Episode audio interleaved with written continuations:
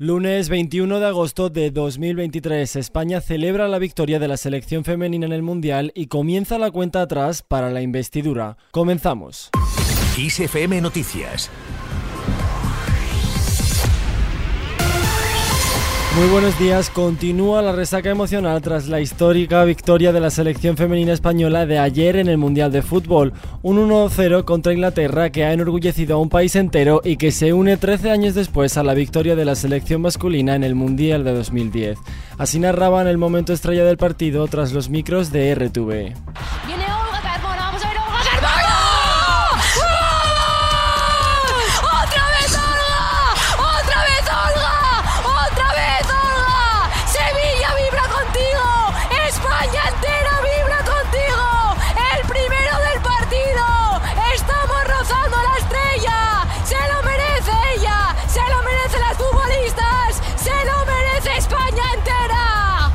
El equipo llegará hoy lunes a Madrid en torno a las 10 de la noche e iniciará la celebración en la explanada de Puente del Rey, en la zona de Madrid-Río, lugar donde la selección masculina celebró también su triunfo hace más de una década. Y entre mensajes de apoyo y orgullo de todo el país hay un momento de la celebración que ha suscitado polémica y se ha viralizado en redes.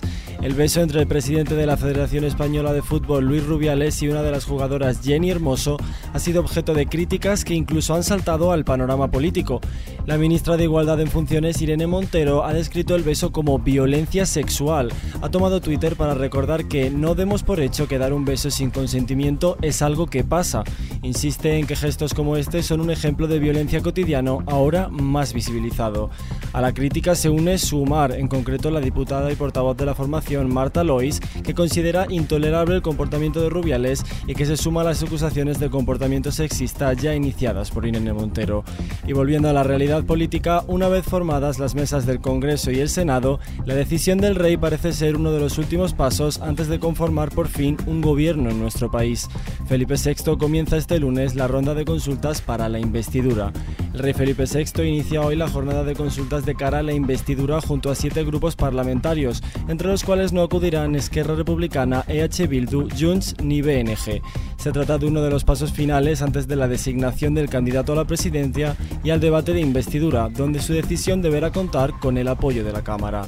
Las miradas quedan también muy pendientes en los fuegos de Tenerife. Según las últimas valoraciones, el incendio forestal iniciado en Tenerife ocupa 12.813 hectáreas y 90 kilómetros de perímetro. Pese a ello, el lugar del inicio en el frente sur se encuentra ya estabilizado y se ha producido cierto éxito en las labores de extinción.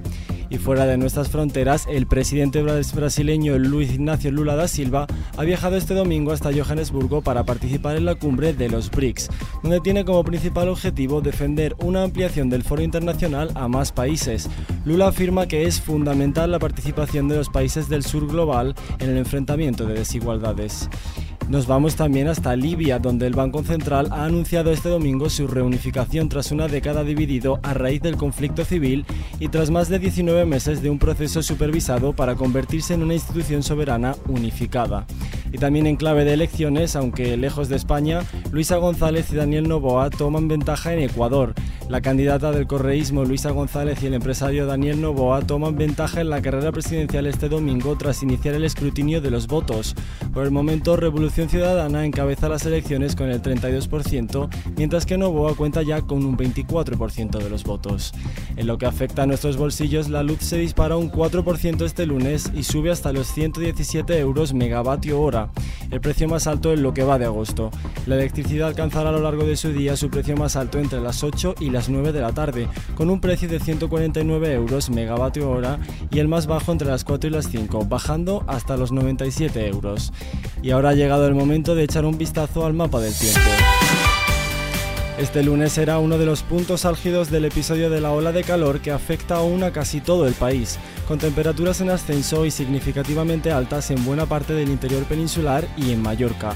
Se prevé alguna lluvia débil al principio de la jornada en el, en el norte de Galicia, así como nubosidad en evolución en zonas del interior peninsular por la tarde y algún chubasco o tormenta en Pirineos, mientras que el resto estará despejado. Y nos despedimos con una celebración muy especial.